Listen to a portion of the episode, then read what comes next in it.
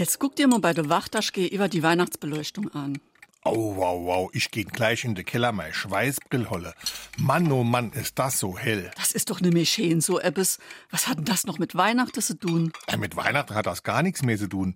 Aber mit der Wachtasch, die wolle halt zeigen, dass er nicht auf der Penning gucken misse. Jo, das kennen sie. Jedem zeige, dass er auf großem Fuß lebe.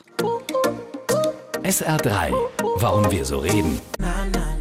Wie man schwätze. Sagt man über jemanden, dass er auf großem Fuß lebt, hat das nicht unbedingt was mit seiner Schuhgröße zu tun.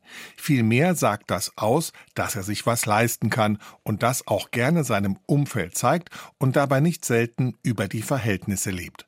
Die Redewendung kommt aus Frankreich und geht auf Geoffrey, auch Gottfried genannt, Plantagenet, seines Zeichens Graf von Anjou zurück. Geboren im Jahr des Herrn 1113. Geoffrey hatte gesundheitliche Probleme in Form eines Geschwürs am Fuß. Deshalb ließ er sich Schuhe mit einer langen Spitze anfertigen, um eben dieses Geschwür zu kaschieren. Der Graf wurde zum modischen Trendsetter und die Länge der Schuhe wurde zum Maßstab für das gesellschaftliche Ansehen. Die Schuhe von Fürsten waren zweieinhalb Fuß lang, ein Baron trug zwei Fuß langes Schuhwerk, ein Ritter eineinhalb Fuß lange Schlappen und der einfache Bürger, also das Fußvolk, trug ganz normale Schuhe, die so lang waren wie ein Fuß. Hier zeigt sich mal wieder, besser auf großem Fuß leben, als von der Hand in den Mund. SR3.